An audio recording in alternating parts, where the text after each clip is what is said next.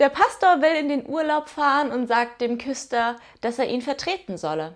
Bei der Beichte kommt dann ein Mann und beichtet, Herr Pfarrer, ich hatte Analverkehr. Der Küster überlegt, was er ihm für eine Strafe geben soll, kommt aber zu keinem Ergebnis und fragt schließlich den Messdiener. Was gibt der Pastor eigentlich für Analverkehr?